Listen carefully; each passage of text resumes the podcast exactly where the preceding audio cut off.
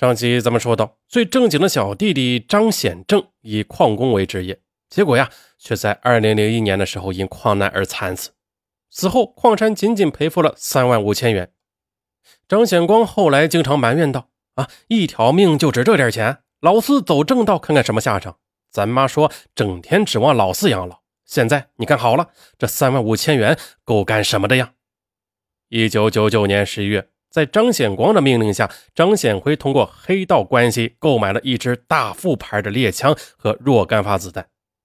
张显光踩点多时，选择哈尔滨个体鞋业女老板侯某作为第一个对象，因为侯某他每天把营业款都带回家去，是个很好的目标。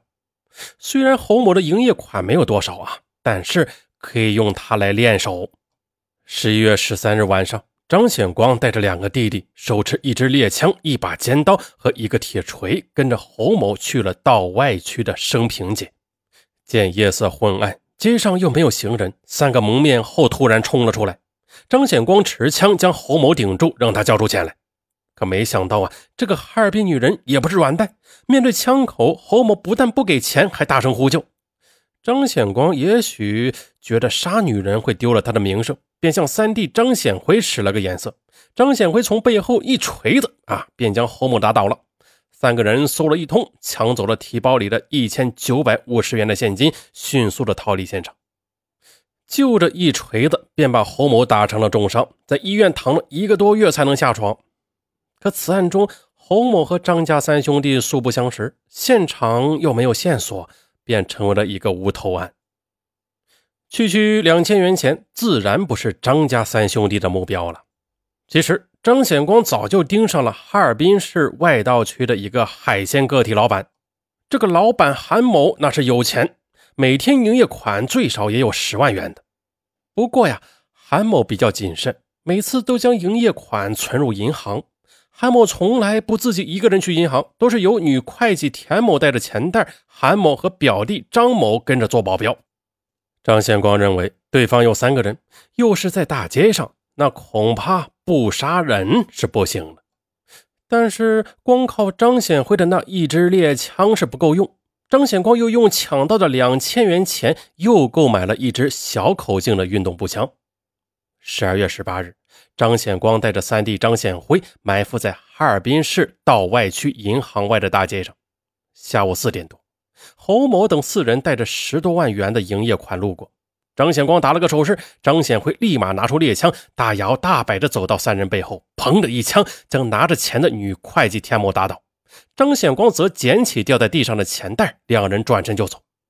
而侯老板和表弟张某十秒钟之后才反应过来。他们一边追赶，一边大喊抢钱了。见他们喊叫，张显光和张显辉竟然不走了。他们转过头来，对准侯某和李某就打。随着枪响，侯某、李某先后中弹，倒在血泊中。等警察赶到的时候，胸部被射穿的侯某已经死亡，而李某和田某重伤致残，十多万元的营业款被抢走。这是非常严重的案件，却仍然没有什么线索。案件很快的就陷入了死胡同。可这边张家兄弟还在作案。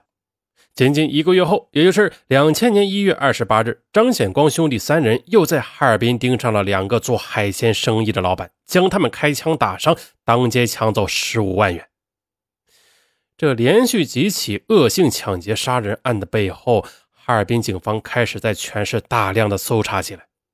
张显光犯罪经验比较丰富。他认为风声太紧了，让大家不要作案。分赃后，三人分别逃窜。按理说，抢到的近三十万元人民币，分给每人是十万，说起来也不少了。但这些流氓花天酒地、赌博、包小姐，几个月后就挥霍一空了。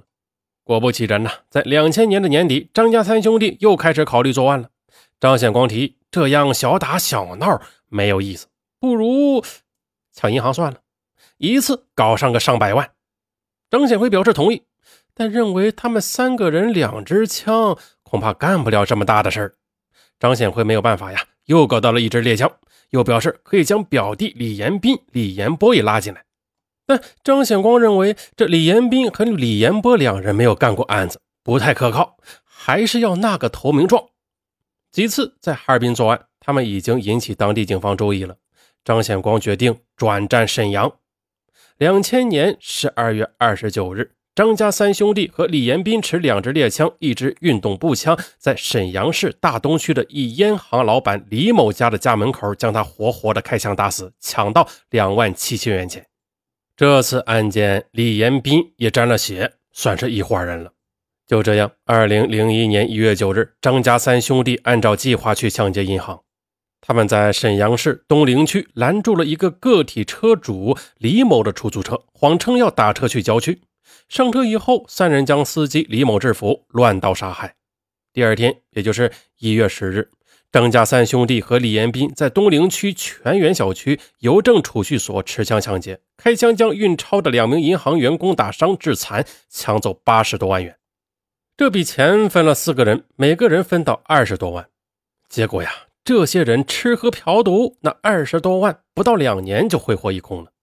一晃到了二零零三年，张家三兄弟和李延波再次试图抢银行。这次他们瞄准了沈阳市商业银行辽沈支行第一储蓄所，这里每天进出现金较多。张显光预计那至少有二百万。不过，张显光认为。以往的抢劫方式已经行不通了，因为自从他们在2001年做了那起银行抢劫案之后，这沈阳金融机构全部加强了警戒工作。这张显光多次踩点，发现每次押运的警警就有四人，都是拿着散弹枪，而张家兄弟仅有两支猎枪，一支小口径步枪，那小口径步枪的威力又不大，这猎枪又较为笨重。一旦警警较为警惕的话，恐怕就要爆发枪战。那以张家兄弟的武器，根本不是晶晶的对手。这时候，狡猾的张显光提出用炸药。那张家兄弟在矿区从小混到大，对爆炸知识还是比较熟悉。他们由张显辉出面，从矿山上私下购买了雷管和炸药，然后在矿区多次试验。实验表明，炸死晶晶是没有问题，但可能会将钱袋也炸碎。张显光又反复思考，终于想出了解决办法，就是用小当量的炸药放置大量的铁钉。对，这样一来，爆炸以后四飞的铁钉会杀死警警，但又不会炸碎钱袋。一切准备就绪后，张显光突然又想到了可能会被警犬跟踪啊，又购买了胡椒粉。其实啊，这胡椒粉根本就没有什么用，只是张显光在坐牢时候道听途说啊。他只有小学二年级文化程度，没有什么辨别能力，最终露出了一些马脚。说到这里呢，呃，又回到了本案开始的时候。二零零三年一月十八日，他们先将面的司机张京阳杀害并抛尸，抢走了车辆。一月十八日，他们又在沈阳市商业银行沈阳支行第一储蓄所门口引爆了炸药，又枪杀了一名警警，抢走了二百二十万元巨款。